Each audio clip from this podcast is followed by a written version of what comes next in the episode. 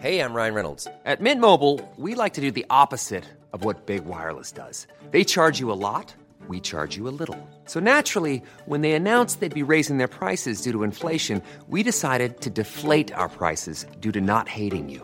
That's right. We're cutting the price of Mint Unlimited from $30 a month to just $15 a month. Give it a try at mintmobile.com slash switch. $45 upfront for three months plus taxes and fees. Promo rate for new customers for limited time. Unlimited more than 40 gigabytes per month. Slows. Full terms at mintmobile.com. Esto es Subterfuge Radio.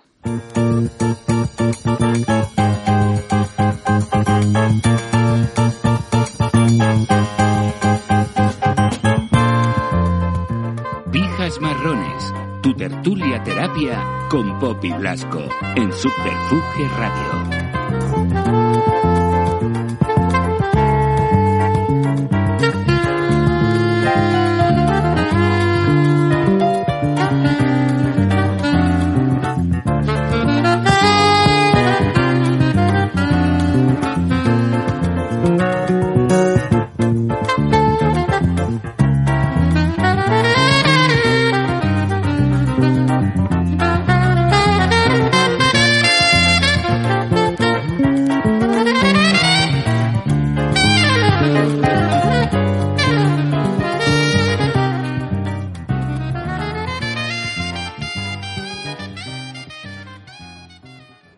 Semana en Pijas Marrones hablaremos de arte, cómics, Raquel Welch, Arco, Farrell, anécdotas del cole, Madeleine y los carnavales. Bienvenidas, pijas marrones. Os habla Poppy Blasco desde Subterfuge Radio.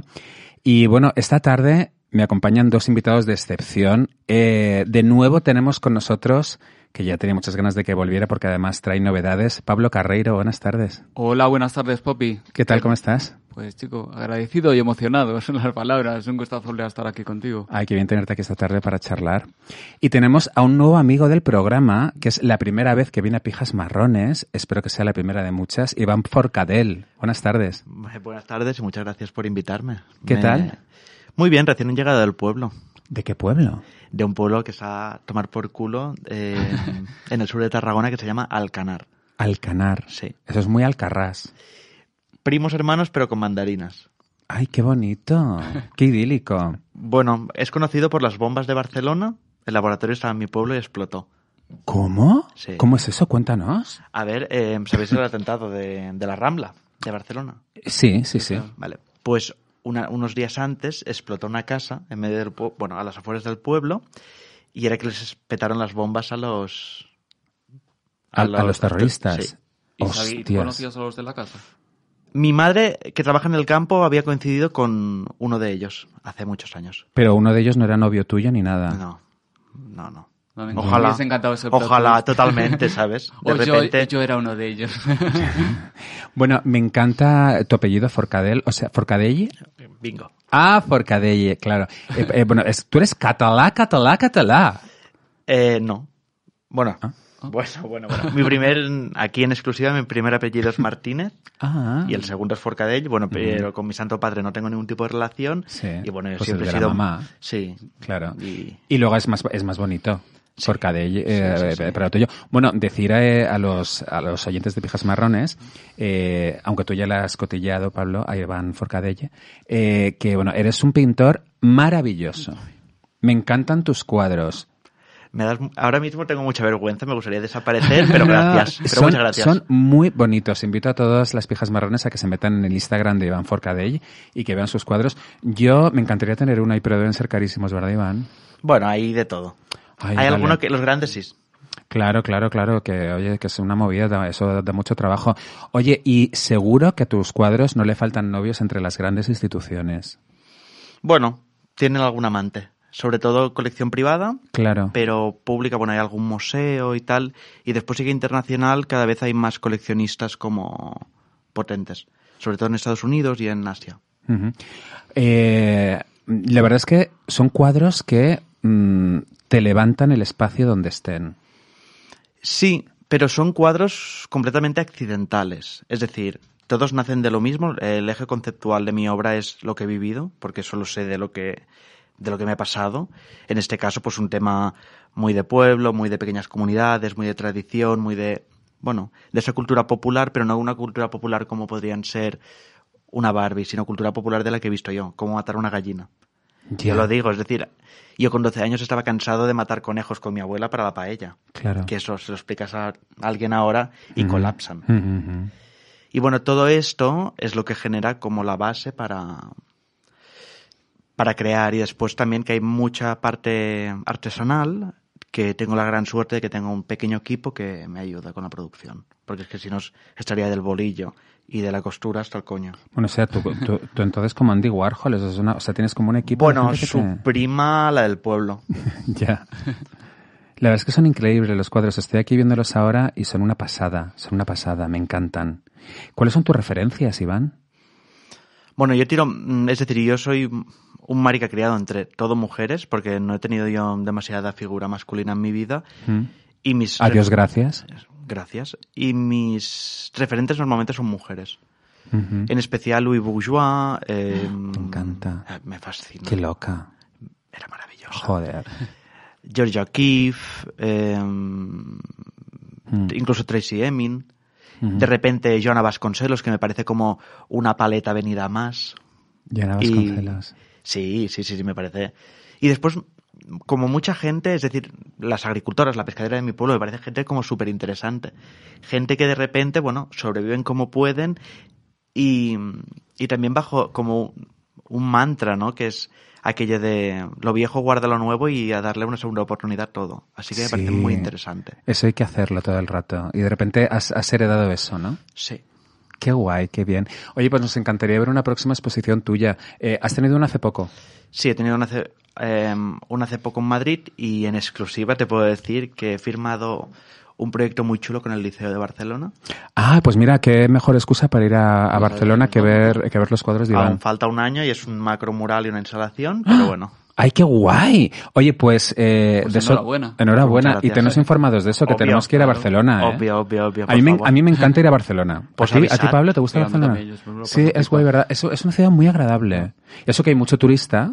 Y eso a mí me gusta porque, es decir, yo vivo entre el pueblo y Barcelona, vivo como mitad y mitad. Eh, porque claro, ser maricón en el pueblo, mm, pues o te follas un par de cabras o no hay nada que hacer. y mm, Además se nota, es que se nota que es muy de Barcelona porque viene todo de negro. no, no, no estoy de acuerdo. Ah, ¿no? No, porque yo hoy lo miraba mientras, que lo que tú haces no tiene nada que ver mientras con el estaba en el AVE. Yo, el primer año, el segundo año, el tercer año que venía a Arco, te lo prometo, miraba hoy y pensaba, me merecía que me soltasen 15 monos y me arañasen. Iba horroroso. Eh, parecía, no sé, como... Bueno, una cosa bastante heavy, como chillando el mundo que soy artista. Y ahora como me suda un poco más el coño, pues voy cómodo. Ya. Pero había looks muy atrevidos en el AVE hoy. Claro, claro. Sí, es que bueno, ya, ya empieza Arco. Bueno, ahora hablaremos de Arco. Pero es que tenemos que decir, Pablo, bueno, que es que nos traes nueva criatura. Bueno, nueva criatura, solo un segundo, por favor, oyentes, id ahora a comprar esto que es una maravilla, porque lo acabo de cotillear y es de llorar de bonito. ¿Verdad? Es muy bonito. Me caen dos lagrimones. Sí, sí, sí. Tu, cua- tu cuarta publicación. Sí, es mi cuarto libro Publicado. es- los que van detrás de la fila. Exactamente así, es el tercer volumen dentro, dentro del universo de Chico. Sí.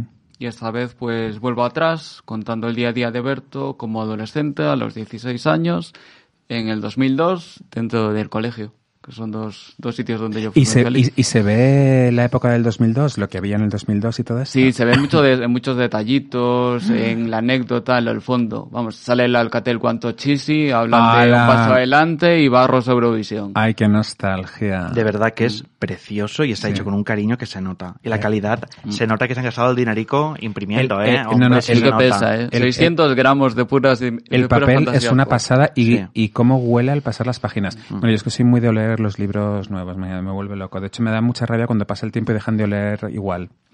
Eh, bueno, oye, ¿y, y qué tal el feedback? ¿Lo publicaste en Navidad? Sí, salió justo la semana antes de Navidad y ahora estoy en plena gira de presentaciones, presentándolo por diferentes ciudades y con el feedback, chicos, pues no puedo estar más contento. ¿Sabes? Como este, este libro funciona jugando con emociones que vimos nosotros cuando éramos adolescentes y en el pasado. El 2002 está lleno de cosas guays, entonces todo el mundo va a encontrar ahí algún recordito, recordatorio de algo que le va a estremecer el corazón. Sí.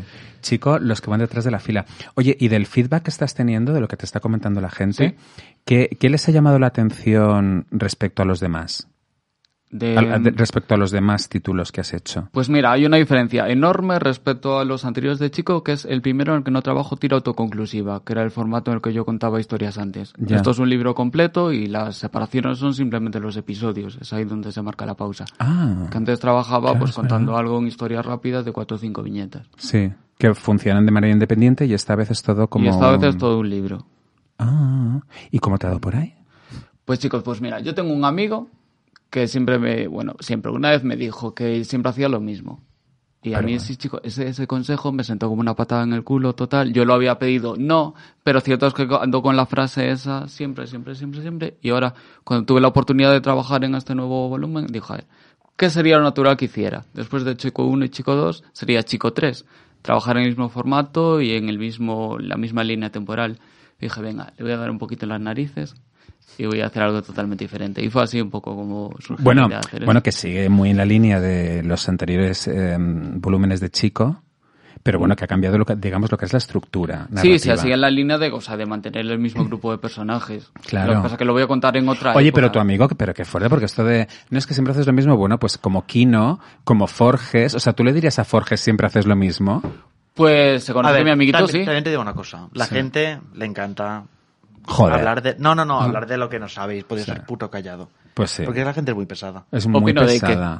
No, totalmente. Y también te digo Mm. que si te gusta decir, tienes que dejarte escuchar. Al final también te digo que las críticas duelen Mm. las primeras si ves que vienen de alguien que te importa, pero cuando te empiezan a rajar, pues chica, que te coman el coño Ah, y ya. totalmente, vamos, ya ves tú, nos, nos la Que nos pongan repanfinfla. Pero chico, de todo se aprende. De todo. Y la verdad que estoy muy contento de esa frasecita, que si no, a lo mejor no me habría salido la chispa para Ya, hacer sí, esto. sí, sí, está muy bien, está muy bien. Lo has aprovechado, te lo has llevado Sí. a tu terreno. Pues sí, el- el- el le vamos a dar un aplauso. al- Donde quiera que esté. sí. Oye, bueno, han sido los carnavales. Sí. Eh, ¿Vosotros sois de carnaval? No. No, cuéntame por qué. ¿Por qué? Es decir, yo soy. ¿Qué te parecen los Alcanar está al lado eh? de Vinaroz, que Vinaroz está al lado de Peñíscola, para que Sí. os situéis, y allí Sí. en Vinaroz, bueno, pues es como hacen un carnaval que en la zona es bastante conocido. Y no me gusta porque de, de joven, siempre que iba, pillaba unas pulmonías, literal. Estaba Mm. malísimo. El frío, la gente. Yo me estoy haciendo. Yo soy una señora mayor, en un cuerpo de 29 años, pero soy una señora mayor y me agobio. Y al final, com- como, por trabajo, estoy tantas horas con gente y tal, de repente, una tarde tonta de un martes, me apetece disfrazarme, me disfrazo y me voy a casa a unos amigos. Ya. Pero ya. O sea, em, eh, eh, es verdad que, que los maricones vivimos en una en un carnaval perpetuo. No necesitamos carnaval porque nuestra vida ya es un carnaval, Totalmente. ¿no? Eh, y es verdad que puede agobiar un poquito tanto tal. Sí. ¿A ti te gustan los carnavales, mí me Paul? encanta, chico, como buen gallego, me encanta. Bueno, espérate, claro, es que si eres gallego, es que eh, el otro día lo comentaba, es que los carnavales gallegos son los mejores del mundo entero. A ver, no sé si los mejores, Sí, pero sí, tienen sí. su puntito y además como Oh. algo como tétrico y oscuro. Uh, total. Porque si no te disfrazas te pegan. Esa es la máxima en casi todo. Qué bonito. Pero cómo son los disfraces de guays, de estetas, o sea, realmente esa mezcla de artesanalidad con, bueno, es que son, es que no sé cómo definirlos. Y esa máscara del peliqueiro, que es Bueno, súper tétrica, o sea, da miedito, vamos. El peliqueiro. La- el- vamos, el carnaval básico de Ah, Galicia vale. es la figura esa, que tiene así como los risas y... mm. Vamos, es, un ojo, es como, es como si fuera una careta de slasher, de película de terror, y, pero, pero es alucinante. Realmente la- las pintas, los disfraces son bestiales. Es muy sargadelos. Sí. Es muy, es muy Midsommar, es muy como la película de terror de Midsommar. Tal cual. Es flipante. Luego te tiran, te tiran Sí, te hormigas, tiran hormigas, que te, te pican. Oye, oye, oye, que- Sí. No, no, no, no, no. Yo, yo te confieso que fui Te agredido. pegan, te meten de hostias. Fui agredido por un peliqueiro. Salimos, o sea, fuimos a. A ver, quizás me echen. Me quiten el carnet gallego, pero yo Bueno. creo que era Laza. Bueno, fuimos a ver los carnavales estos típicos, salimos del coche sin disfrazarnos, nosotros inocentes de nosotros lo queríamos estar guapos y triunfar. Y te meten de hostias. Sí, aparcamos ahí a tomar por culo, llegaron dos peliqueiros, debían estar, de venir tocaditos, nos dieron una paliza Muy y bien. una pared, yo solo escuchaba golpes y gritos. Muy bien, muy bien, muy bien. Yo estoy deseando ir, este año no he ido, pero estoy deseando ir a, eh, a los canales de Galicia que me metan palizas. Me parecen lo más, es- son mis favoritos sin lugar a Pero dudas. si te disfrazas nadie te va a toscar, ¿eh? ¿No? No. Ah, bueno. La cosa es, o sea, tienes Pues que Pues entonces no me Es la disfrazo. única norma. Claro, entonces no me disfrazo. Eh, pero me encantan. Eh, luego, a ver, eh, me gustaría hablar con vosotros de los carnavales más famosos que hay actualmente. Eh, bueno, pues que son los de Río de Janeiro, los carnavales de Venecia, los carnavales de, de las, las Palmas de Gran Canaria. Y también los de Cádiz. De todos estos, ¿hay alguno que os guste más que otro? ¿Alguno el que tengáis especial manía? A mí el de repente me apetece un carnaval de Venecia, porque creo que, bueno, de repente como que apetece. Y el de, el de Río, es que estoy acostumbrado a ver a cuatro maricas pretenciosas que se van allí de excursión a enseñar su torso que me comen los huevos, ¿sabes? Entonces Ya. me, me genera como rechazo. Ya, porque está muy, muy asociado como al body shaming. Bueno, sí, y que, bueno, para irte de carnavales a, a tomar por culo, tienes que tener pasta. A ver, tú no te vas ahora de repente, uy, mira, No, ya, me voy, ya, pues ya claro, está. claro. Y de repente las ves ellas. Sí, pero, como- pero los carnavales de Río, qué barbaridad. Sí, sí, sí, Estaba yo hoy viendo imágenes de, de la- del gran desfile, pero unas cosas, además que salen, eh, lo, lo fabrican para un solo día. O sea, es el concepto este de las fallas, pero elevado a la enésima potencia. Y es impresionante. Y luego son tan sexys. O sea, eh, lo de la samba, todo sudor, purpurina, los culos. Me parece lo más. día. Eh, no, los carnavales son tres días, pero el gran desfile este es, es, un, es un desfile que se hace una vez y ya está. Y, pero no sabes qué dispendio. O sea, unas carrozas brutales, preciosas, descomunales, una verdadera fantasía. ¿eh? Y, mm, y la verdad es que mm, me molan porque, a ver, los carnavales, para que a mí me gusten, tienen que dar un poco de miedo. A mí los carnavales de Río de Janeiro me dan miedo. O sea, es una cosa que estás ahí y dices, joder, es que te puede pasar cualquier cosa. Es que es tan bestia. Te puede atropellar una carroza de estas. O sea, te puede pasar una marabunta por encima. me- Es- sí, Como de repente... muy glitter y muy guay. Luego comentabas los carnavales de Venecia. Que, que a mí me encantan porque son, también son de terror. Sí, aparte son decadentes, porque eso lo hacen muy bien los italianos. Es decir, mm, tú ves a un español arruinado, Mm. ya. Pero un italiano arruinado es como... Sí, Tiene clasón. sí, es verdad, es verdad. Y lo mismo con los carnavales, porque son como... Son decadentes, Sí, es verdad, son Una decadentes. decadencia muy bien hecha. Sí, son muy de local de intercambio de parejas, también tiene ese punto de sweat sad, como de Sí, la máscara, sí. un poco de, de, de zorrerío así de cuarentones, ¿no? Es un poco guay. Y, Una eh, capita de terciopelo. Sí, de repente. Capita de terciopelo. Pero da mucho miedo porque la gente va realmente con la cara tapada y, y es que te pueden matar por la calle. O sea, es que hay una impunidad total. O sea, la peña va con la cara tapada. Tú no sabes quién se te acerca. Es muy de espías. No tiene, tiene un punto. eh, son muy cinematográficos los carnavales de Venecia, ¿no? Realmente. O sea, A- a- podríamos a- decir que una de tus muertes favoritas sería en un carnaval de estos. La verdad es que, a ver, hoy en día ya es cierto que en los canales de Venecia se han vulgarizado bastante. Es que el turismo lo destruye todo, ¿no? Y al final lo, lo vulgariza todo. Pero son una pasada. No, no me gustaría morir en ningún sitio. En los carnavales tampoco. en los carnavales tampoco. ¿A ti cuáles te gustan? Pues chicos, yo en Las Palmas me lo pasé muy bien. Y en Galicia le guardo mucho cariño. Sí. Lo que pasa es que en Galicia, claro, tenemos que llevar el, el jerseycito por debajo. Ah, y claro, esas cosas. claro. Recuerdo una vez que Pero- fui disfrazado de Robin, llevaba el abrigo y si me veías parecía realmente que iba de pervertido. Porque claro, Bueno. el disfraz no se veía, solo se veía Pensé que vas en bolas. Claro, pero eso en Galicia. Sí, sí, en Galicia. Eh, pero eh, comentabas los carnavales de, de Canarias. Mm. Y, a ver, yo es que creo que son un poquito un exploit de los de Río de Janeiro. O sea, tienen un punto que es, es un poco el mismo concepto, ¿no? Pero como en pequeñito. mm, Sí, la versión de serie B, vamos. Es como la serie B, un poco el garrafón de los carnavales de Río de Janeiro. que tienen una particularidad un poco guay, que es que tienen lo de la movida drag. Sí. Mm. Que eso yo no sé si está en Río de Janeiro, a mí no me suena. Yo creo que lo de lo del rollo drag es bastante propio de Canarias. ¿No? Es posible. Sí, ¿no? Eso mola, eso mola. Sí, eso es y, y lo que es una fantasía es el Miss Drag Queen infantil. O sea, hay una movida de niños que son Ah, sí, drag no queens. sabía. Bueno, Madre mía, cómo, Pero eso es, eso reciente, ¿no? eh, no, no, no, esto es de hace un huevo. Sí, sí, sí. Hay un concurso infantil de niños drag queens. Hablando de carnaval. Qué cosa tan moderna y tan guay ver eso.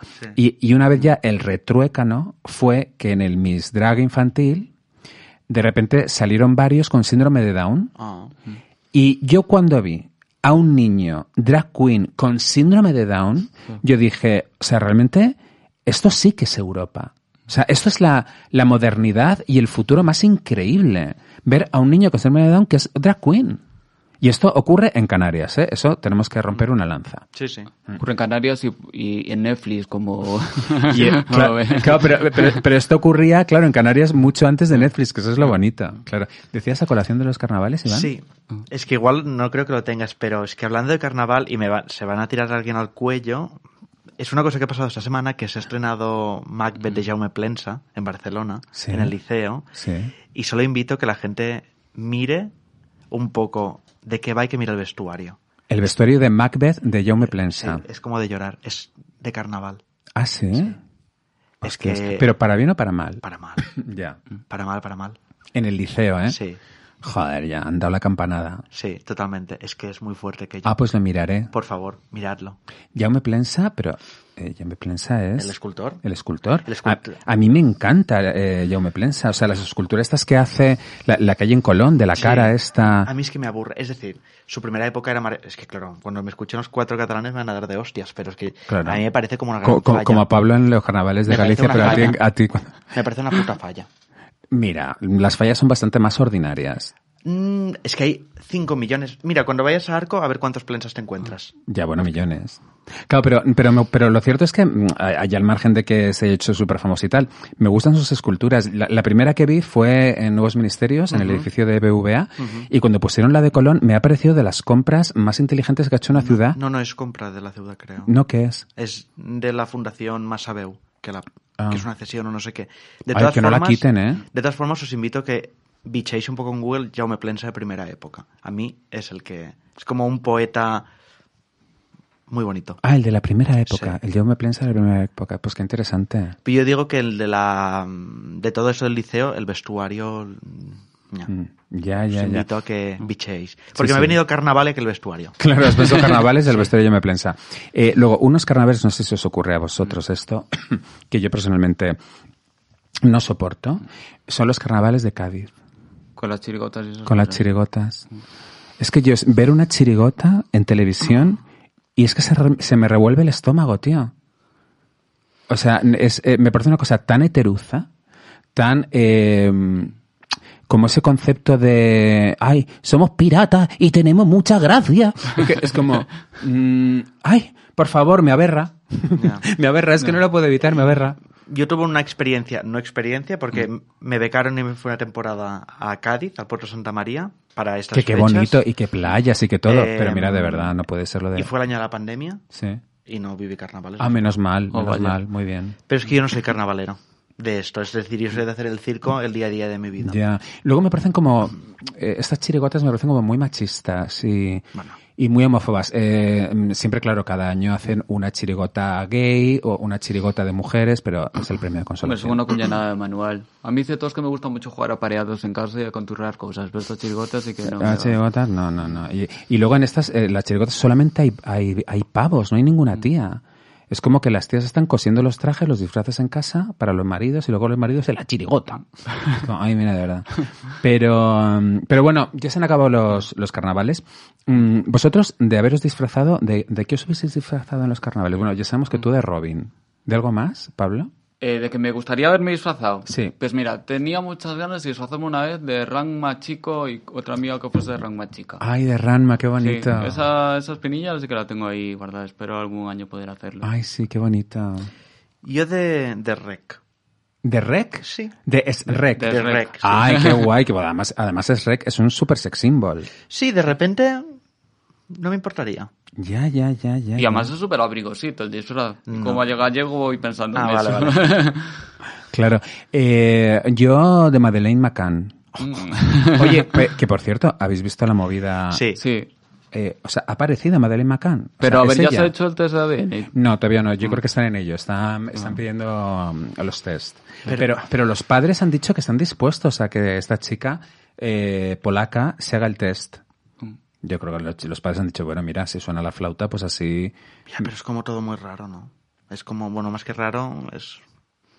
Es que ya no se parece nada. Claro es, No. pero es que es la historia. Ya, pero es el- que un mal pavo lo hemos podido tener todos. Entonces igual sí que... Bueno, es que no sé. Ah, que ya está, claro, que Jason ya está con el pavo y he dicho, yo he decidido que soy Madeleine McCann. Sí. Ya. Sí, sí, sí. Ya. Eh, yo creo que esto es un win-win.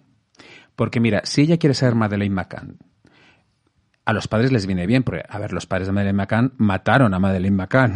Entonces les viene, les viene muy bien que aparezca ahora una Madeleine McCann. Ellos la van a adoptar, ¿sabes? Como si fuera su hija, por el, ¿sabes? Para ellos quitarse el San Benito de asesinos. Y, eh, y esto va a ser muy, una relación madre-hija muy tóxica.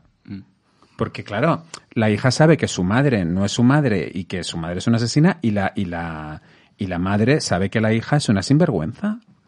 Que- polaca que se está haciendo pasar Yo, por su yo hija. sí, te compro la historia, pero quiero dentro de 10 años otro giro más sorprendente Sí. aún en la historia. ¿eh? quiero más, más. Ya, ya, ya. Bueno, deciros que además esto que os he contado es el argumento tal cual de La huérfana 2. O sea, el- el- la segunda película de La huérfana, que se llama eh, Huérfana First Kill, eh, trata de que eh, eh, la huérfana se hace pasar por una hija que ha desaparecido de un matrimonio y resulta que a mitad de película te enteras que la madre, mm, de forma accidental, mató a la hija y fingió la desaparición. Eh, entonces es como que es un secreto que mantiene la madre con la huérfana y, y- y tienen que apoyarse en ese secreto, pero al mismo tiempo la una quiere acabar con la otra, de eso trata la huérfana 2. Y es lo que va a ocurrir en la vida real con la madre de Madeleine Ya. McCann y con, y con la polaca esta. Bueno, me encantan los memes que están saliendo que ha- han llegado a poner como eh, por fin aparece Madeleine McCann con una foto de Lidia Lozano de, de, de, de- de- de Chiqui, la de Gran Hermano de Ciar Castro o sea, todo, todo muy guay es que la gente enseguida está la que salta ¿eh? es muy guay a mí me da un poco de miedo la chica esta, sí. La del pavo, todos hemos tenido el pavo. Sí, y hay gente que igual se le va un poco de las manos. Sí. ¿Cómo ha sido, cómo fue vuestro pavo cuando erais adolescentes? El mío un drama. ¿Sí? Sí. ¿Por qué, Iván? Porque yo empecé a pintar por varios motivos, pero yo pillé una, bueno, enfermé y tuve una edad del pavo bastante jodida. De llamar salud y tal, pero ya está. Ya. Entonces como que... Bueno, que- pero en casita. mm, Sí, mirando cosas de arte, cosas de animales, como un poco de esto de señora haciendo sus labores, pero Bueno, pues fíjate, al final es que nada cae en saco roto, porque esa etapa que viviste, ese pavo, eh, te ha convertido en lo que eres hoy. sí, sí, sí, pero bueno, al final también a veces pienso igual un poco más de batalla me hubiese gustado. Pero, Pero- ya, la, ya la doy ahora. Claro, la ahora. Pero ahora molas mucho, hombre, mereció la pena. Qué claro, bonito, por favor, creo que voy a llorar. claro, pero es que es verdad porque serías otra persona. Sí, O totalmente. sea, si hubieras Ah. estado borracha, haciendo por ahí el, no sé, vomitando por las esquinas, el Jagermeister, Mm. pues eh, igual ahora no pintarías lo que pintas. Hmm. No, sí, sí. ¿Ves? Es que todo, todo pasa por algo. Sí, pero también es verdad que no es fácil cuando tienes la edad del pavo y te ves como allí, ¿no? Ya. Es como... Es decir, yo he sido bastante singular, por no decir raro de cojones, toda mi vida. Y he sido carne de bullying perfecta y no sé por qué jamás he tenido. He tenido esta suerte. Mm. Pero sí que es verdad que en ese momento del pavo era como que la vida me estaba haciendo bullying a mí mismo, ¿sabes? Era como esta sensación. Ya. O sea, que te lo hacías a ti mismo. No, bueno, es decir, estar medio en silla de ruedas pues no ayudaba, ¿sabes? Era como, ¿qué está pasando? Con mucho dolor y tal. Ya, pero, como- pero, pero ¿qué tenías? Yo tengo dos enfermedades crónicas, una es enfermedad de Crohn, Que esa es como más conocida, y otra que se llama espondilitis anquilosante, que es un tipo de artritis, Ah. que es, bueno, que cuando te pilla el Harry, pues, mm, Ya, pero, pero, pero ahora estás divina. bueno, porque voy medicada viva. Qué bien. Ojo, es que la medicación es lo más, pues para eso está. Eh, La medicación es Hombre, maravillosa. hombre, claro, tú Oy, oy, imagínate oy, que no oy, oy. tuviéramos medicación. Oye, ¿y tu adolescencia qué tal fue? Pues chicos, yo es que fui especialmente feliz. Recuerdo esos años con mucho cariño y no, bueno, alguna pega siempre puedes encontrar, pero que, que le doy el loco a esos años vividos. Claro, o sea, no tuviste pavo. Hombre, sí, un poco tonto era, pero lo justito para tirar para adelante. Ya, ya, ya, claro, claro. Yo no recuerdo, yo Yo creo que yo no he pasado la del pavo. ¿Sigues en ella? Sí, yo, eh, pero no recuerdo esto de ser rebelde. Eh, Yo no era un, un adolescente rebelde, ni nunca me emborraché, yo no, no iba a botellones, no, no llegaba tarde a casa, eh, no, la verdad que no. Yo me atrevo a especular, bueno, es, cu- es especulación, pero sacada de, del coño, Mm. que es, ¿no? Esta gente que no tuvimos una edad del pavo muy marcada, sí que nos condiciona a tener como una vida como bastante pavil, pero muy suavecita, ¿sabes? Sí, sí, O sea, que como nos quedamos atrapados en esa etapa. en la adolescencia, Sí. eternos adolescentes, Sí, una ¿no? cosa así. Sí, sí, yo también lo creo. También También, estoy tan acomodado ahí, tan contento, eh. Sí, sí. También yo creo, lo hemos hablado alguna vez más aquí en el programa, tiene que ver con el hecho de ser maricones, ¿no? Porque es verdad que eh, en nuestro entorno sí vivían historias de amor o eh, los chicos salían con chicas, tal. Entonces es verdad que son cosas que tú no haces o que haces fingiendo y, y entonces para ti no están ocurriendo realmente, estás creando una pantalla de ficción y, y, al, y al final la- todo, todo se te atrasa, o sea, digamos que el primer amor lo vives más tarde. Totalmente. Porque vosotros de dónde sois? Yo de aquí de Madrid. Y yo de Vigo. Vale, pero Vigo, Vigo. Sí, Vigo, Vigo, Vigo capital. ¿no? Vale. Mm. Sí, claro, yo soy de un pueblo Claro. pequeño, a dos horas de dos grandes ciudades y, a, y a una hora de Castellón y de Tarragona, justo a la mitad. Y claro, yo, lo- yo la primera vez, es decir, yo una vez me enrollé con una chica Claro, y era como besarme con la pared, nunca más. claro, Porque si yo soy maricón desde que nací. claro. Y, y es verdad, hasta que no comí polla pasaron muchos años. Hombre, y no, muchos, y no estabas en el pueblo. Eso simboliza que te habías ido a estudiar y todo el rollo, con lo cual... sí, es Claro, como- todo eso ocurre más mayor, ¿no? Sí, sí, sí. Sí. Oye, es Arco. Resulta que esta, eh, esta semana se inaugura el festival, la Feria de Arte. Arco. Tú vas a ir, ¿no, Iván? Sí, voy mañana. ¿Mm? Ay, a ver qué tal. Eh, ¿Qué te vas a poner? Pues si no me ensucio hoy cenando tomando vinos, pues como soy un poco cerda, me puedo hacer lo mismo. mm, sobria, vas a ir sobria. Si voy a ir sobre para ir cómoda, Mm. porque aquello es una paliza. Aquello es una puta paliza. Pero la gente se hace estilismos para ir, ¿eh? Hombre, si la gente se hace estilismos. Hay gente que tiene Mm. las estilistas contratadas. Las no es de verdad, es, es como increíble. Las pijas de charca se ponen, echas un Cristo y entendidas de arte que en su puta Sí. vida han visto un póster de Picasso nada más. Sí, se visten de galeristas neoyorquinas, Sí, se disfrazan que de... acaban siendo monjas. El look es el mismo. Ya Entre es- una monja y una galerista de, de Nueva York es el mismo. El look es de monja, Ahí es sí que hay verdad. muchas pijas marrones. Sí, sí, en Arco un montón. Eh, a mí Arco me encanta, me parece súper divertido. O sea, es, es como ir al parque de atracciones. Sí. También es verdad que mm, yo ya estoy especulando mañana lo que me encontraré. Y más o menos No se sabe. hay muchas cosas que sí. Cuando es de- yo porque estoy en esto y Ah, bueno. al final tú sabes qué artistas representan a cada...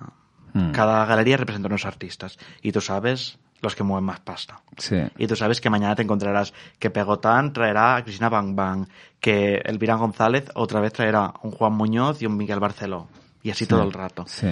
Y es guay porque es ver todo lo que está caliente en este momento en el mundo, lo ves en un rato. Sí, es muy interesante. Yo a todas las viejas marrones las invito a ir el fin de semana a Arco. La verdad es que es un planazo, porque es como la feria del cómic, tal, pero es la feria de- de la- del arte, además internacional.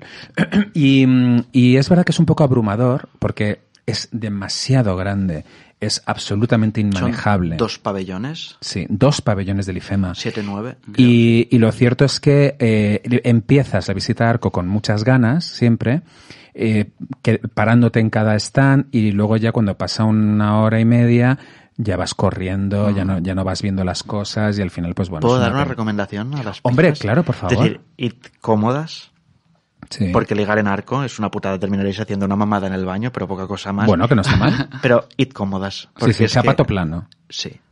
Mm. Ir un poco como estilo, mm, no sé. Holgada. Sí. Sí. sí, sí, yo también lo recomiendo ir cómoda porque si no luego, luego lo sufres. Y un botellín de agua. Sí, porque allí vale todo lo mismo. Es decir, te, igual te puedes comprar un Picasso con una viva. botella de agua Sí, con sí, el mismo. Con el mismo precio del Picasso. Eh, la verdad es que es muy divertido. Y luego está ese punto como siempre de mm, contradicción, ¿no? Porque es como que eh, hay obras de arte que son atracciones puras Hmm. eh, y instalaciones, ¿no? Pues que la gente, para que la gente se sorprenda. Ver, Me acuerdo que un un año había una gallina que, que era un robot en realidad, que estaba poniendo huevos y ponía huevos de oro. ¿no? Era la gallina de los huevos de oro, estaba por ahí por arco poniendo huevos. Y, y cosas así, ¿no? Que son muy... La verdad es que es, es entretenido de ver. Sí, siempre hay como el típico que mañana o pasado mañana saldrá en todas las teles, que es algo que se pasa con el rey, algo que se pasa con Sí. Franco, algo Franco que en una nevera, Sí, todo el rollo. eh, Jesucristo en un bote de Sí. pis, lo que quieras. todo esto y después, pues, bueno, es divertido porque es como ir de safari. Mm, sí. Es un poco ir de Oye, tú, que- safari. tú que estás metido, Iván, en el mundo del arte, por si nosotros vamos a Arco, cuéntanos quiénes son tus artistas favoritos, los que sí o sí hay que ver. Porque son increíbles. Buah, Es que... Es que te diría como gente... mm, Igual suena raro uno, pero yo te diría que fuese a ver como galerías. Porque Ajá. es decir, cada galería representa algo y hay líneas de galerías que son muy interesantes. ¿Cómo cuáles? Por ejemplo, hay una galería de Portugal que se llama Nuno Centeno que me parece muy interesante. Un momento, un momento. Nuno Centeno. sí. Nuno Centeno, que son Sí. de Portugal. Sí. Después tenemos a los grandes como está Ropac, que os la recomiendo porque el año pasado llevo a, a una artista suiza maravillosa, pero por ejemplo representan a Alex Katz, Ah, a, mm, que hace a poco, que Barceló. hace poco Thyssen Sí. hizo una exposición maravillosa de Alex Katz. Supongo que en esta edición de Arco habrá algo de, de, de Freud, aprovechando... De Freud. Sí, de, de Lucian Freud, el Mm, nieto de sí. Sigmund Freud, que es el que está ahora en el Thyssen. Mm. Bueno, también pensad que al final aprovechas una expo para llevar piezas de este artista, porque entonces sabes que Claro. es posible que se muevan. Y es que... Es que no sé, porque...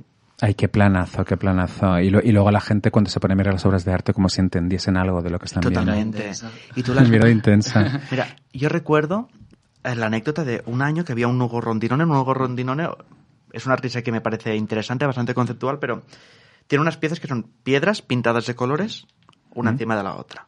Ajá. Y en el grupo de la familia, eh, pues cuando llegó Arco siempre mandó como cuatro o cinco fotos. Sí. Y mi madre dijo, porque mi madre es una señora de pueblo, que si fuese millonaria sería, ¿qué te diré yo? La propietaria de Versalles, pero más a valencianada. y le encantó. Me dijo, uy, qué bonito. Ah. Me, me gusta esto. Ah. Al lado de los enanitos de jardín, literal. y eran tres piedras, literal, y valían 330 mil dólares.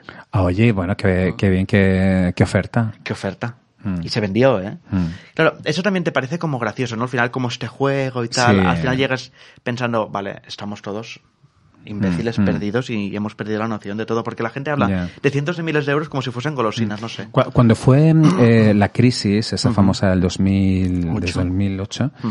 eh, el mundo del arte, el mercado del arte cayó en picado.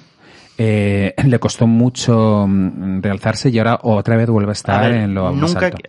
es decir, hay como tres, tres estamentos en el mundo del arte, que es como el arte emergente, el arte de media carrera y el arte consagrado. Eh, el arte emergente y el arte de media carrera es donde hay más. Cuando viene una crisis, eso es lo que cae. Eso es lo que cae. Lo de arriba Claro. sube precios. Ah, el arte Sube, consagrado sube, sube, sube sube, sube. Sí, sí, sí. Yo, yo me acuerdo de muchos artistas de los 2000 que después de la crisis pues tuvieron que hacerse profesores de universidad, ya no vendían tanta obra, etcétera. Y también coincidió con las redes sociales, que un poco rompió el mercado del arte porque pues eh, podías encontrar cosas en internet que antes no podías ver, etcétera. Y, y después todo volvió otra vez a su cauce. Sí, rompi- es que más que romper el mercado del arte, no.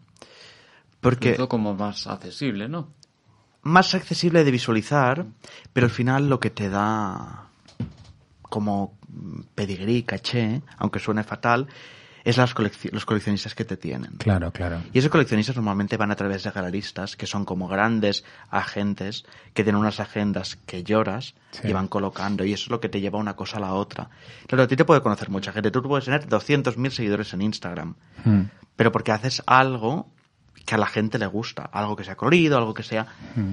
Pero igual, pasa, pasado esto al sector del arte, no funciona. Ya. Entonces hay un problema. Ya. Por cierto, hay una película, creo que está por Netflix, eh, muy, muy interesante. Es, es una película bastante extraña, muy peculiar, un poco bodrio, pero, pero muy buena en realidad, eh, que se llama Velvet Buzzsaw. Que es con Tony Collette y con Sí. Jake Gyllenhaal y un poco retrata eh, el mundo de las, de las bienales de arte. Son unos cuadros que matan como la gente. Sí. Sí. sí, sí, sí, que Sí. es una fantasía. Sí. Pues es Está muy guay, ¿eh? Os voy a decir que quitas los cuadros que matan a gente que también y el mercado del arte es esto. Sí, retrata muy bien ese Sí, lo retrata muy bien y, y Velvet Wood Show. Sí, retrata, bueno, toda la especulación, todas las estrategias y todas estas cosas. Mm. Sí, que, que esta película está en Netflix. Yo eh, os iba a decir, bueno, yo mm, resulta que ya no tengo Netflix. Sí, porque es que mm, compartíamos la cuenta eh, y bueno, pues ahora ya no se pueden compartir las cuentas de Netflix. Entonces, como que solamente pueden estar en la misma casa de las cuentas. Y, y, y fíjate, pensé, ah, pues bueno, lo, lo pagamos, nos lo hacemos. Y hemos decidido que no.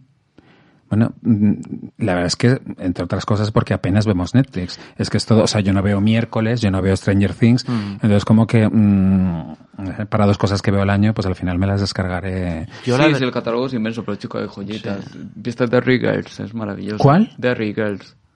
Ah, bueno, me encanta Derry Girl, sí, sí, sí. Pero, ¿ves? Pero es como de estas cosas que... Pero muy puntuales, ¿eh?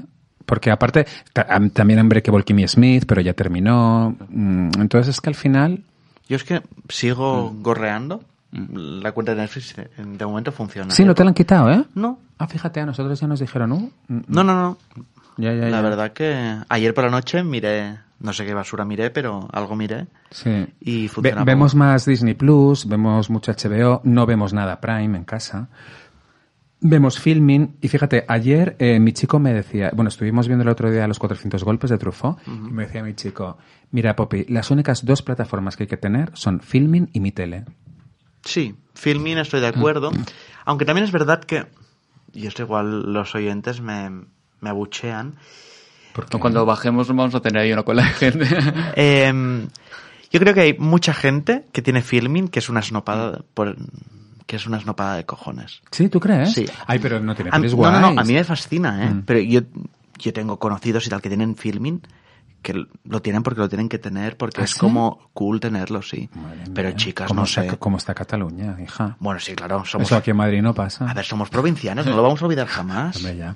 Pero... Bueno, pues, eh, yo agradezco mucho a Netflix, aunque el catálogo no sea la leche en cuanto a calidad. Yo lo que busco en el entretenimiento es escapismo, es Sí, no sí, pensar, es totalmente. algo fácil. Y sí que veo que filming es mucho más denso, todo con mucha calidad. No Sí, digo a que mí no, me- pero yo quiero algo que no me haga pensar. Son Oye, pero luego, pero luego también te diré que en filming están todas las películas de terror de los 80, estas que había en el videoclub, pero películas, o sea, chungas, ¿no? Lo siguiente, de esas que realmente son para no pensar y, y- y preciosas y una maravilla, ¿eh? Y está Puppet Master. Pues no lo sé.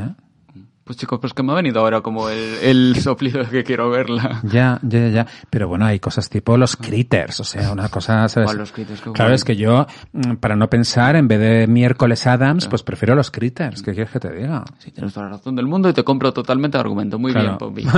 Qué bien, me alegro.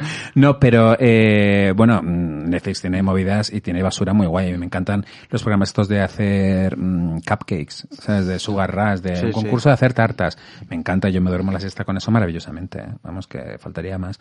Eh, vi el otro día una película que os tengo que recomendar encarecidamente. Nos encantó. Decision to Live. Ah. ¿Sabéis cuál es? Sí, que es, es asiática, ¿no? Sí, es surcoreana, es la nueva película de Park Chan-wook, que, que es el director de Old Boy, de Stalker, de Soy, Soy un Cibor, que será muy bonita también.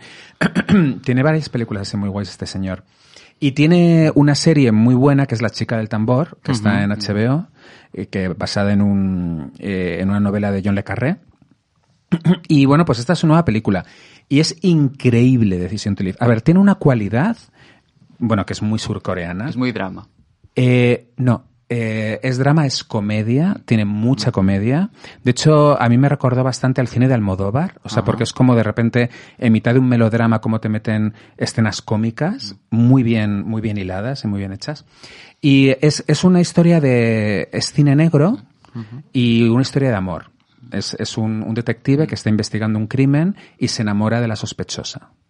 Y, y bueno, tiene la, la particularidad, eh, Decision to Live, que no puedes parar de mirar la pantalla en ningún momento, porque cada plano de Park Chan-wook, o sea, este señor coloca la cámara en los sitios más insospechados. El montaje es alucinante. todo lo que ocurre, cómo aprovecha los espacios físicos. Va- Vais a flipar, o sea, es exuberante la película. Me lo apunto. Tengo varias. Sí. Me apetecería ver esta del Triángulo de la Tristeza. ¡Qué maravilla! Bueno, qué maravilla. ¡Qué maravilla! Ay, ir a verla. Bueno, Es que yo no, no recuerdo reírme tanto en el cine. Yo es que pero vi, carcajada la vi con la cena. cuando fui a ver After Sun, estaba allí Ah. anunciada, sí.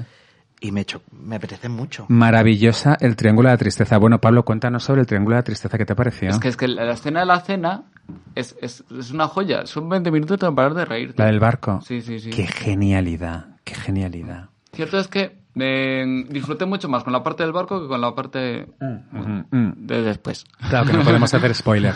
¿Y qué Eh, os pareció After Sun? no la he visto. Yo tampoco. No la he visto. La No, del- pero me la han recomendado mucho. que, que es la de un padre muy guapo y una hija, ¿no? Si el padre se que te cagas, es como, por favor, siéntate en mi cara ya. Ajá. Pero yo tengo que decirte que los primeros 50 minutos pensé, putas modernas que me han liado porque me estoy aburriendo. Era muy bonita y tal. Pero luego lloras. Que si lloré, Claro, manché y todo. Claro. Es decir, no podía parar. claro. Pues cuanto más lloras, menos meas. Bueno, depende cómo son de líquidos. Ya, ya, ya, pues sí, After Sun, todo el mundo está hablando muy bien, pero el Triángulo de la Tristeza te va a maravillar. Yo, yo no sabía nada de la película, o sea, no vi ni el trailer ni nada, y empezamos a verla. Al principio, yo, claro, nada más verla piensas que trata sobre un modelo, sobre un top model y su novia. Es que mi cerebro va de esto, pero no va de esto, ¿no? Es que lo que ocurre es que es todo acojonante. Qué personajes además tan bonitos, ¿eh? Sí. La verdad, el capitán del barco hablando con el, con el ruso. Esto es, es, es una maravilla. Eh, la verdad es que este director es fantástico, ¿eh? El, el sueco este que hizo The Square y que hizo la de Fuerza Mayor, que es otro peliculón. Y es para no perdérsela. Y Decision to Live también. Decision Vale, to Live también. Que, que lo que se iba a comentar sobre el cine surcoreano, que yo es que soy muy fan de, de lo surcoreano, es que eh, le dan una vuelta a todos los tópicos hollywoodienses. O sea, ellos si te cogen una película de cine negro, eh, van a, a verla desde otra perspectiva inesperada y eso es apasionante. O sea, cómo cogen el tópico y le giran. Ya. Eso mola mucho y es muy fresco. Estamos tan hartos de ver cine americano. Y, y al final las películas americanas son tan previsibles, incluso las buenas. O sea, en realidad sabes lo que va a pasar, más o menos, porque conoces esos códigos, ¿no? Pero en, en Corea del Sur eh, se están reinventando el cine constantemente. Yo, yo digo que Corea del Sur está viviendo ahora mismo cinematográficamente la etapa que estaba viviendo Hollywood en los años 40. Es que Hollywood, yo por trabajo estuve en Los Ángeles y, y a partir de allí se me hundió todo. ¿Sí? Sí. Es, es atroz. Los Ángeles. Buah. ¿Tú has estado en Los Ángeles, Pablo? una ciudad muy fea también. Pero fea de cojones, es decir, es como, Es que es como un polígono. es como un pueblo muy grande, Sí. muy extenso, feo de cojones, Sí. todo cartón piedra. Sí. Mira, Yo no he estado en Los Ángeles, no he estado en Los Ángeles. Eh, mm, siempre todo el mundo me dice, pero Bobby, ¿pero cómo no has estado en Los Ángeles? ¿Cómo no has estado en Hollywood? sitio Con lo que te esto". gusta el cine. Y yo, bueno, a ver, me gusta el cine, pero mm, que me guste el cine no quiere decir que me guste necesariamente donde se hacen las películas. Es una ciudad que trata tanto al coche que no puedes vivir si no tienes un coche. Sí. Con lo bonito que es andar, andar y andar y andar. Claro, es- que eso de no poder pasear a mí me jode, porque realmente a mí me, me gusta patear las ciudades. puedes pasear. Yo fui por trabajo con mi galerista de aquí de Madrid y yo le dije, me apetece mucho hacerlo andando. Estuvimos nada, cuatro días. Y yo andé cuatro días, que os digo que la vuelta en avión me quería amputar las piernas. Hombre, claro. Porque el Apple Watch marcaba que habían dado 109 kilómetros en cuatro días. Es decir, El una Apple locura. Watch en error del sistema. Sí, del palo. Hola, por favor, ¿qué te está pasando? Vas a colapsar. Claro. No, no, no. Pero Yo tengo una amiga de Los Ángeles que, que es Los Angelina, Lucy, Lucy Radcliffe, que nos estará escuchando.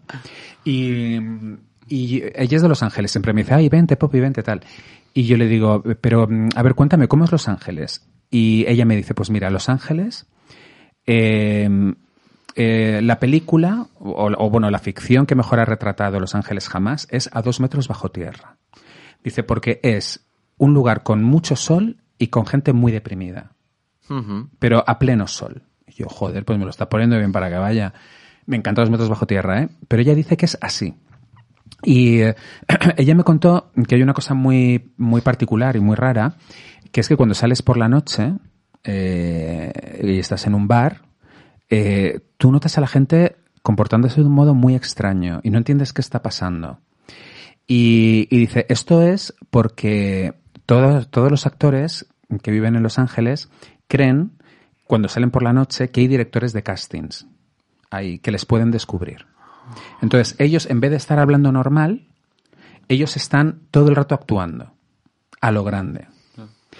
Y claro, tú entras en el bar y tú ves a la gente y dices, ¿qué cojones está pasando aquí? Y es que quieren ser descubiertos. O sea, me parece súper tenebroso. Sí, la verdad que, o sea, recuerdo no estar en bar, pero no recuerdo esa sensación de que la gente estoy actuando. Estaba demasiado concentrado en mi grupo. Pues es que es, es- eso que me contó Lucy me, Lucy me encantó. Y, y luego eh, Nacho Canut contaba eh, sobre Los Ángeles una cosa muy bonita. Dice, lo que más me llamó la atención de Los Ángeles es que los vagabundos, los homeless, ¿Cuántos hay? ¡Qué No- barbaridad! Qué Sí. barbaridad, Pero, que hay muchísimos. no, no, no, no, muchos no. Es, es como una ciudad dentro de otra ciudad. Es muy heavy. Claro, pero él decía que eh, todos eran guapísimos, eran co- todos con la cara de Brad Pitt. Decía, y eso era impresionante, claro, porque los chicos más guapos de Minnesota, de Dakota del Sur, todos se van a Los Ángeles a ser modelos, a triunfar, a lo que sea, eh, dejan de tomarse medicación, se quedan locos y se quedan homeless en la calle. Y son todos Brad Pitt. O sea, Brad Pitt, si no hubiera hecho Telma y Luis, sería un homeless de Los Ángeles. Da, da que pensar. Sí, totalmente. Es muy Mulholland Drive. Es que luego está ese punto, David Lynch, Mulholland Drive, que también mola mucho, ¿no? De Los Ángeles y que es muy atrayente. Ese, ese reverso oscuro de Hollywood. Yo lo que me llevé, y ahora eh, no es por generalizar, pero tuve allí un par de, de cameos y, y me di cuenta que follaban muy mal aquella gente. Que en Los Ángeles se folla mal. No, los americanos follan mal. Ya. Por favor, si hay algún americano que no le sepa mal, Yo pero... es que fui con mi marido recién casado. Mi si- Y tú que estaría feo probar o Ya, ya, estas sí, claro, claro. En mi experiencia fue muy rara. ¿Ah, sí? Es que más que mal no, era raro. Mm. Me pareció muy raro. ¿Pero en qué sentido? Descríbelo, Iván. ¿Cómo actuaban? ¿Cómo, cómo, haz- cómo follaban? Es decir, Como si les fuera a descubrir un director de casting. pues te diría que sí, pero... Es que me pareció raro. Pero veías artificio en sus caras. Es que me parecía todo muy falso, sí. Me pareció- Guau. Sí, fue muy raro. ¡Ay, qué terror! Sí, no fue una sensación nada agradable. Ya. Y aparte dices, ha pasado con uno, oh, pero pasó con dos y pensé, uy, que... Es que era raro. Y era el mismo patrón, la misma interpretación. Sí, O sea, viste que era una cosa cultural. pero es que igual me encontré de los chalaos y ya, en aquel momento. ¡Qué Y- guay! Bueno, que guay no sé si es la palabra, pero... Ya, ya, Pero ya, fue ya. muy singular, la verdad. Ya, ya, pues no sé, ya te digo así. ¿Por qué estamos hablando de Los Ángeles? Pues por Hollywood, Eh, por la Hollywood. película que has ido a ver. Ah, sí, porque le dan una vuelta a los clichés de Hollywood, claro, claro, efectivamente. Eh, hablando de clichés, bueno, ha habido una noticia un poco mm, polémica eh, esta semana, porque han hecho eh, a Farrell, Williams, el cantante Farrell, le han hecho director creativo de Louis Vuitton. Sí. ¿Mm? Y, y bueno, mm, pues nada, eh, la gente pues como que dice, ah, de repente el director creativo de Louis Vuitton es Farrell. Bueno, ¿qué os parece esto a vosotros? A ver, la dirección creativa no es un diseñador. Es decir, es quien decide que una colección coja una consistencia. Es decir, si el tío tiene criterio, ok. Pero a mí es que está cambiando tanto el mundo de la moda. Bueno, está cambiando todo tanto que me parece que es lo lógico. No lo comparto, pero es lo lógico y hará unos looks, lo podemos imaginar, muy vinculados a, a su estética y se hinchará a vender porque es él. Mm. Pero más que moda, es que igual no es moda. Bueno, estamos hablando, o sea, una cara conocida en un puesto. No sé, valoraremos su trabajo y que, es, y que es Louis Vuitton, que es como el McDonald's de la de la alta costura, de la alta moda. Sí, es muy McDonald's. eh, es muy Louis Vuitton. McDonald's, claro, de repente me buscas algo con, yo qué sé, algo más rebuscado. Ya. Y te, cuadra, te cuadraría menos. Sí. Eh, claro, eh, es interesante. Esto que dices de que un director creativo, claro, no es un diseñador, es el que decide que, cuál va a ser el equipo creativo de ahí. Y es verdad que con eso pues, es como ser curator. Sí, sería ser curator y, y contar una historia y, saber que todo tenga un sentido. Y al final, bueno, si no sabe patronaje no es problema, porque él no tiene que Él va a encontrar a los diseñadores, va a encontrar a los Claro. estilistas, a los patrones. De hecho, al final, un buen- desde mi punto de vista, un buen director creativo es un buen contador de historias, pero Mm. que tiene una capacidad visual de, de tirar. Sí, sí.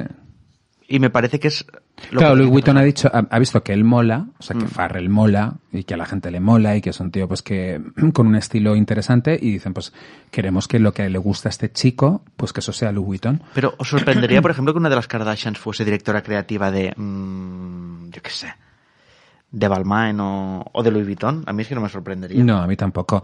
Eh, hoy en día ya nada. Yo el otro día comentaba que, bueno, el- el- la profesión de director creativo es una cosa que ya está tan vilipendiada. Eh, yo me acuerdo que todo el mundo en Instagram se ponía Creative Director. en- eh, o sea, como que era tu profesión, y, pero cualquier chaval, ¿eh? Era como, bueno, claro, como es un título que no te lo da nadie, no, no es como ser cirujano. Y, Claro, soy director creativo de mi vida. Sí, Claro. de mi coño, no, pero... Soy director creativo de mi Instagram. Sí. Claro, yo, li- yo elijo los contenidos de mi Instagram. Y feo. Sí, feo. Entonces, pues bueno, la gente se daba esos títulos a sí misma en Instagram. A mí me hacía mucha gracia, pero me enternecía un montón y me parece lo más, ¿eh? Tengo que decirte que, aunque opino lo mismo, yo he trabajado alguna vez de director creativo de cositas puntuales. ¿Tú te has puesto director creativo en el...? Yo creo que sí, en algún Muy momento. bien. Pues claro que sí, Claro coño. que sí, Claro. obvio. Eh, y me pareció una fan- me pareció súper divertido. Porque era como, vamos a contar una historia y vamos así Sí. a mi puto a mi puto rollo, bueno. Sí, por eso que realmente basta con tener criterio para ser director creativo. Bueno, y- tener criterio y tener poca que- vergüenza al final. Sí, poca vergüenza y que la gente confíe en esa poca vergüenza que tienes. Sí. Claro, eso es fundamental. Al final hay que una cosa, es decir, tú puedes ser director creativo de lo que quieras, pero lo que importa es que lo que hagas facture. Claro, claro, claro. En este caso Louis Vuitton tiene que facturar. Eh, pero sí, yo, si de repente mañana sale que Balmain, eh, el, el director creativo es Tilda Swinton, Sí. o es Isabel Huppert, pues me cuadra. Pero ¿sabes lo que molaría de verdad? Que de repente una marca de estas pillase director creativo a una monja. Imagínate, Chanel por una monja. Es que me parecería una fantasía. Sí. Me parecía realmente Sí. sin algo que poder aportar. Es que las monjas tienen tanto estilo. Mm. Tienen mucho estilo. Yo veo mucho a las, a las monjas en tiendas de pronto moda, ¿eh?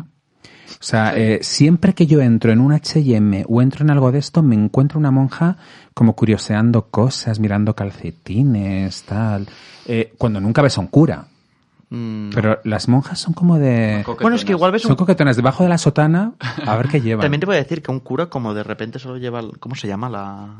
La, ay, sí, esto blanco que llevan, que es como, Bueno, el tan, plástico que es como tan sexy. Sí. Sí, sí que es sexy, es una tontería, pero es algo Sí. como Sí. muy tonto, pero muy Pero sexy. porque es como un punto de luz blanca Sí. aquí en el medio que Sí, sí, sí. queda como... Queda apañado. Sí, cualquiera con eso eh, está más, más guapo y más sexy, ¿verdad? Pero ¿cómo se llama eso? La, ahí, no, No sé, me sale sotana, pero no es. No, la Sotana es sotana, ¿no?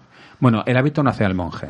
Pero a mí me encantan las monjas cuando las ves por la calle sin estar vestidas de monjas, que sabes perfectamente quiénes son. O sea, las identificas perfectamente con su chaquetita gris o marrón, Sí. ves ese tonito, esa falda, todas con el mismo corte. Sí.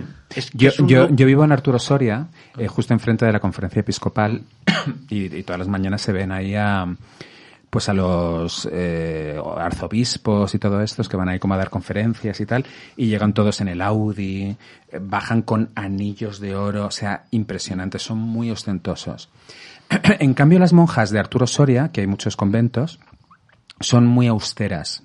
Ella- ellas no son de ostentar. Eso son- depende de la congregación, o no sé cómo coño se llame, que, que vengan, ¿no? Yo creo que tiene eh, más que ver con el género, fíjate. Yo creo que los curas, los hombres, son más de anillo y, y las monjas, a ver cuándo le habéis visto un anillo a una monja. Yo espero que las más austeras sean las carmelitas descalzas. Hombre, claro, nombre. porque van descalzas, estas ni zapatos ni nada. Sí. Pero, pero son muy, son muy así y además eh, yo tengo la sensación de que entre ellas compiten por ver quién es más sufridora, que eso es algo muy entre tinieblas, por ver quién, eh, quién, quién come menos, quién, me- quién el- pasa más frío. El look monja de repente me viene un momento un look muy bollera. Claro, es que son muy bolleras, claro. Sí, muy de calzar camper. Sí, sí, sí, sí. Sí. Yo lo hablo con mi hermana, que ella también es bollo, y, y siempre le digo, es tienes un punto monja. Un punto monja, sí. Sí. claro, claro. O las monjas, claro, es que todas las monjas son muy, muy lesbos, claro, claro. Eh, pero son, son bastante hija de putas. No, pues yo, depende, ¿no? Estamos... Las monjas son cabronas. Ay, yo las, las monjas mayores las encuentro entrañables. Yo tengo un muy buen recuerdo de las monjas de mi colegio. ¿Tú- ah, ¿tu, ¿tu colegio era de monjas? Sí. Ah, sí. Y El mío era de curas. ¿Y qué tal las monjas de tu cole? Pues eh, yo los recuerdo genial. Cariñosas. no eran unas Spice Girls, pero vamos, yo recuerdo a una explicándonos los métodos anticonceptivos, incluyendo la Ay. marcha atrás, ¿sabes? Ay, que eran mona. como... Qué maravilla. Ay, qué pues, mona. modernillas para tal. Joder. La marcha atrás, hostias. Sí, ahí estaba la primera. La- me encanta. ¿no?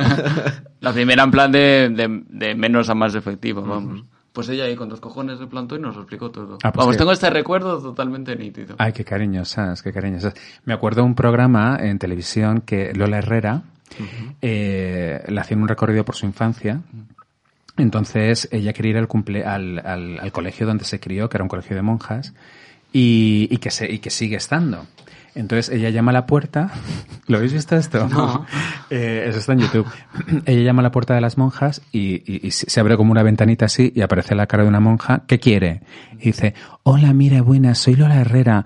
Es que, bueno, yo mm, eh, pasé el colegio, eh, la etapa de colegio aquí y me gustaría, bueno, pues mm, veros y ver cómo está el colegio ahora. Y ella, no, no queremos nada. Y ella se queda, mira, eh, Lola Herrera mira a cámara y dice, no entiendo nada. Dice, ¿eran tan cercanas? Y nosotros decimos mucho ahora en casa lo de eran tan cercanas. Eh, sí, pues las monjas, bueno, no sé, hay de todo, hay de todo. Luego las seis sádicas, ¿eh? También las seis sádicas y tal. Claro, como los curas. Yo he ido a un colegio de curas que la verdad es que tengo que decir que eran encantadores. ¿eh? Sí, yo también tengo, o sea, esa imagen de los curas. en mi colegio, pues los curas ni nos metían mano ni nada. La verdad es que eran encantadores y muy, mm, y además eh, gente con la que podías hablar, eh, eran cariñosos. Igual había alguno más serio, pues yo que sé, lo típico. Había uno que fumaba en clase. Sí. Había un cura que fumaba en clase, sí, de religión. claro, era otra época.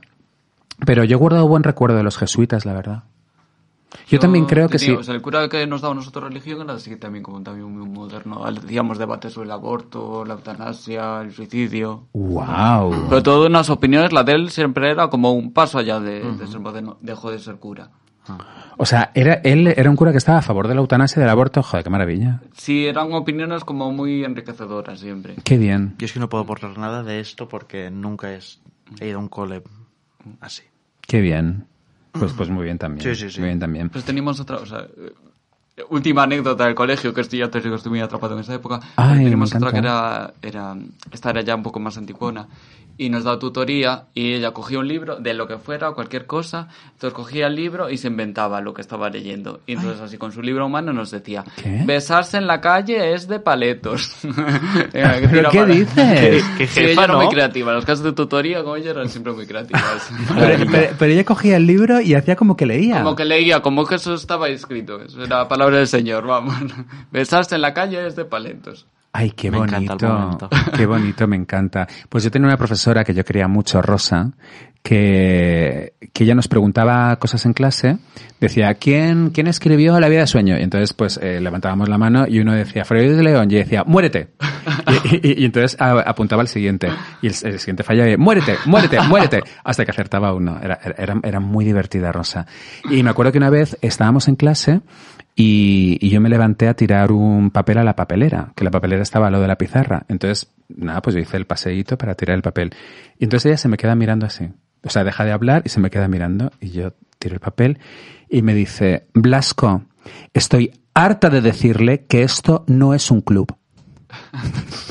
No sé, unas cosas era, era, era, era divina, era divina Rosa. Y, y nada, no sé qué será de ella, la verdad. Mm. He tenido profesores amigos, uno que fumaba en pipa, Paco Salvador, que además era de literatura y fue, fíjate, yo creo que si escribo es gracias a él. Eh, me animó mucho porque eh, era una época en la que mm, eh, te encargaban trabajos de clase, te decían, pues tienes que hacer un, un trabajo sobre, pues no sé, la Celestina. Y entonces, pues a mí no me apetecía. Y yo le propuse hacer un trabajo sobre una cosa que me estaba leyendo yo, que era La muerte y la doncella, una obra de teatro de Ariel Dorfman, que eh, la película es de Polanski, con Sigourney Weaver y tal. Y, y yo se lo propuse pensando que me iba a mandar a tomar por culo. Y me dice, ah, pues claro, hazlo de eso.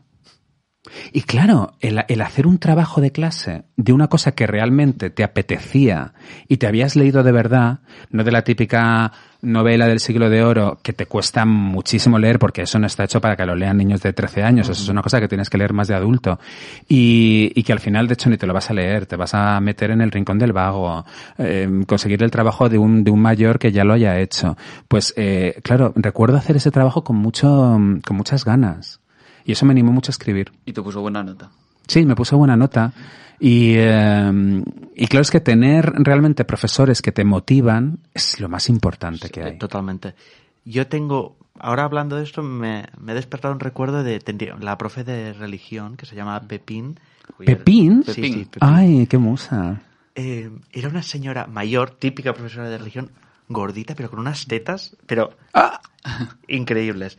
Y la señora, me acuerdo que se pasaba el día repartiendo Nivea y dando abrazos. Pero ¿Cómo Nivea que- es decir, Nivea? me- lo- el niño, me duele esto, ven para acá. ¿Y te ponía el nivel en la mano? Ella cuando llegaba a clase se sentaba y sacaba el tarro grande de Nivea, literal. Ay, y se qué pasaba eh, abrazándote y tú te perdías entre aquellas tetas o untándote de Nivea. Y esas eran las clases de religión. ¿Y cuántos años tenía? Qué no, eso era el colegio. Éramos todos pequeños, pero me acuerdo. Qué con bonito. un traje pantalón verde kaki. Bueno, no, verde. No sé. Con un verde oscuro, ella. Siempre muy bien peinada y con muy, con olor como a nenuco. Es que, claro, era como. Pero fíjate qué buen recuerdo Sí. eh, eh, ha creado en ti Pepín. Sí, O sea, porque posiblemente tú seas un anciano de, pues no sé, de 90 años y, y en tu lecho de muerte de repente recordarás a Pepín quizá. Sí. A lo mejor el cielo son las tetas de Pepín. Fin. Ay, qué mona, qué guay. Luego te- tenemos una profesora de dibujo que estaba hasta los cojones de nosotros y me acuerdo que Benítez, un compañero que era bastante macarra, de repente se acerca a la profesora y le dice, eh, señorita, ¿usted es heavy? y ya, ay, no sé, cosas así muy surrealistas, la verdad. Y después Y era heavy. No, era fuerte. ¿usted es heavy? El- un profe de, de educación física que tuvimos, que era un sueño. Sí. Era eh, increíble. Que- De los mejores culos, porque claro, era muy pequeño, pero tengo la imagen de aquel, de aquel culo, que me acuerdo que cuando se fue, le hice un dibujo para... ¿Del de- culo? De despedida, no, un dibujo, y estuve toda la tarde súper triste, tirado en la habitación de mi madre. Ay, porque te enamoraste de tu profesor Totalmente, totalmente. Fíjate. Yo también tenía uno de inglés cuando era pequeño, o sea, hasta quinto así, que la verdad que no aprendí nada de inglés con él, pero nada, nada en plan rollo que no sabía ni los pronombres, pero era tremendamente guapo, guapo. Lo recuerdo como uno de los mitos eróticos de mi Mm, infancia. Este, el mío también. De hecho, en plan loco total lo he buscado un par de veces por Google, en plan si lo encuentro, y lo solo buscado. encuentro fotos antiguas. Yo en Facebook lo he encontrado, Sí, pero ha pegado un bajón importante. Ya. Me sabe mal decirlo, pero aquello se desvaneció. Entonces yo tiro de recuerdo. Bueno, el que tuvo retuvo. Sí. El que tuvo retuvo. Ay, qué recuerdos de la infancia, madre mía. Qué cosa. Oye, tenemos que dar un recuerdo a Raquel Welch. Falleció la actriz Raquel Welch con 80 años, creo. Que yo, mm, yo ya no sé si eso es ser joven o mayor. O sea, porque es que ya, eh, mm, eh, claro, con 80 años ves a gente que está tan estupenda, pero bueno, ya es una edad. Esta mujer No. ha vivido toda una vida. Claro, es que la gente, esto es como lo que hablábamos antes, que la gente habla de cantidad de dinero como si fuesen golosinas, por lo mismo con la edad. claro. Con 80 años, Oye, señora. Claro, ya está, ya la tocaba usted. pero chicos, 80 años está bien, en plan... Muy bien. Tal, ahí, ahí me quedo. Claro, aquí me quedo fenomenal. Claro. Eh, ella era- era una barbaridad, una barbaridad. Fue un sex symbol de los 70, de los 80. En la película hace un millón de años, donde ella hace troglodita. O sea, perdona, pero impresionante. Ultra icónica. Luego hizo millones de películas, bandolero, tal y cual. Y allá en Hollywood la llamaban el cuerpo.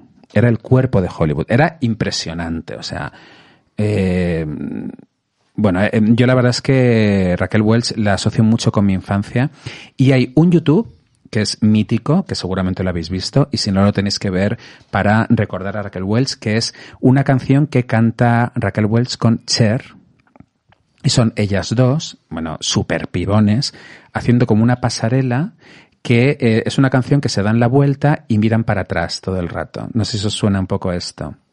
Bueno, se llama Woman, la canción, y Cher y Raquel Welch. O sea, la hostia. O sea, no os lo podéis perder porque son ellas dos en su máximo esplendor y además muy graciosas y muy simpáticas. La verdad. Pero oye, 80 años yo firmaba ya. Sí, chico. claro. Madre mía. ¿No? Est- estando bien, eso sí, estando Obvio. bien. Obvio, obvio. Estando bien. Porque eso de perder la memoria y todo eso. Al- Alargar los años malos, eso, ya me dirás que mala suerte de la evolución de la, de la salud, vamos. Nada, nada, nada, no queremos eso para nada. Y eh, eh, mi chico mm, dice que mm, debería haber una cosa, eh, mm, por, o sea, por derecho propio, que se llamase eutanasia por sorpresa. Me encanta. Que, que esto es que tú vas al, a la seguridad social y tú dices, mira, yo me quiero morir antes de, mm, pues no sé, de no poder subir las escaleras o antes de, en cuanto me pierda la memoria un poco. Entonces, cuando eso ocurre, eh, un funcionario te hace una eutanasia por sorpresa. Me parece maravilloso. Un funcionario te ejecuta. Porque tú no te vas a suicidar, porque no te atreves a suicidarte y porque tus seres queridos no pueden hacerlo porque tú no vas a meter a tus seres queridos en ese berenjenal.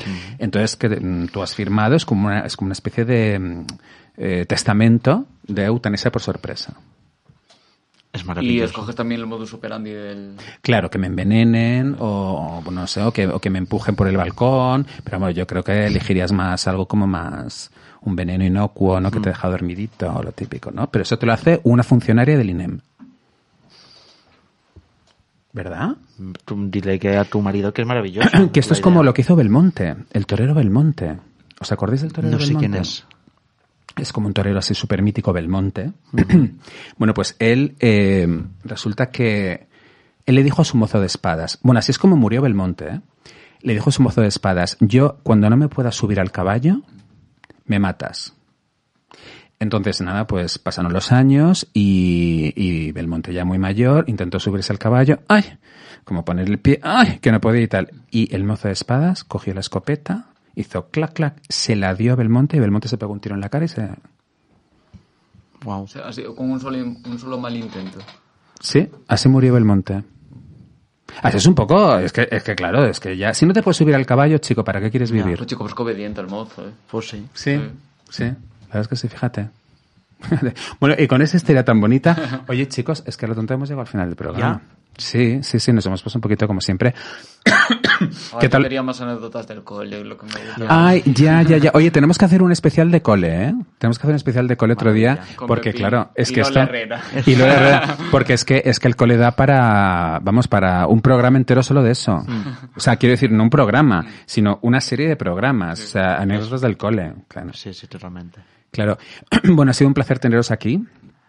Eh, chico, los que van detrás de la fila de Pablo Carreiro, o sea, todos a comprar este cómic tan bonito, este manga tan precioso. Por favor, es maravilloso. Sí, y que además, te lo decía antes del programa, eh, es una zona de confort. O sea, es, es realmente un... Es como que te protege cuando lo estás leyendo. Eso, eso siempre me pasa con tus cómics, que es como, no sé. mm, Pues chicos, yo si te hago pasar un buen rato con ellos, para mí es misión cumplida. Sí. Yo lo que quiero es que se una la pandilla, te lo pases bien y si te roza un poquito el corazón. Claro, claro, claro, pues eso lo consigues de sobra con chicos, los que van detrás de la fila. Y bueno, los cuadros, de- bueno, Iván Forcadell, eh, todos a comprar tus cuadros, pero sobre todo, el año que viene, o sea, nos estás invitando a Barcelona a esta movida. Por de, favor. Sí, sí, sí. Qué guay, ¿dónde, dónde va a ser? En el liceo, en la sala de los espejos. que Guau, es- guau, guau, guau, guau. Que es aquella sala barroca allí. Oye, pues antes de que ocurra esto, te espero otra vez en el programa. Hombre, yo me encanta. Además, al principio tenía vergüenza, ya te lo dije. ¿Qué dices, pero Iván? ahora sería ahora. Pero lo pasamos bien, ¿no? Hombre, maravilloso. Claro, claro. Oye, pues mira, ¿sabéis qué vamos a hacer? Nos vamos a despedir escuchando precisamente la canción de Cher y Raquel Welch, The Woman. Ah, ¿Por qué no? Pues claro, sí, ¿verdad? ver, Estupendo. sí, sí. Oye, pues un placer. Nos vemos otro día, chicos. Vaya muy bien. Chao. Hasta luego. I can wash out 44 pairs of socks and have them hanging out on the line. I can starch and iron two dozen shirts before you can count from one to nine. I can scoop up a great big dipper full of lard from the drippings can. Throw it in the skillet, go out and do my shopping, be back before it melts in the pan. Cause I'm a woman,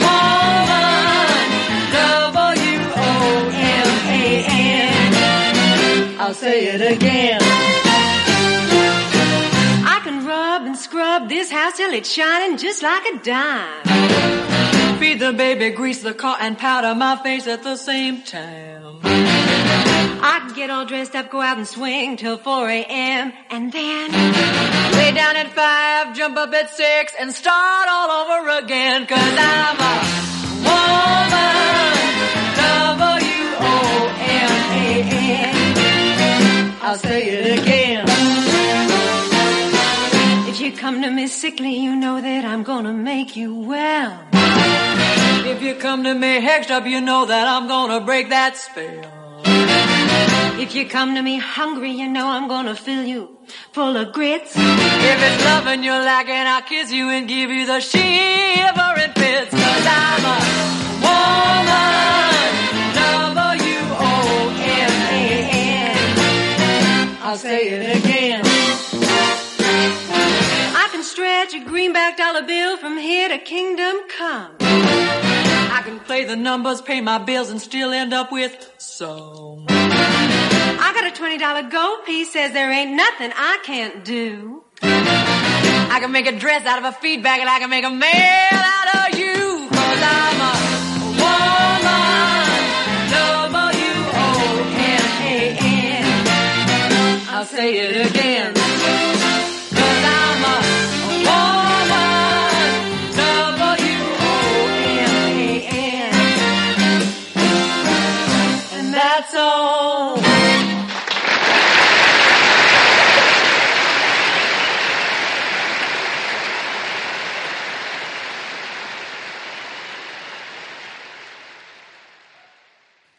Has escuchado Pijas Marrones, un podcast producido por Subterfuge Radio.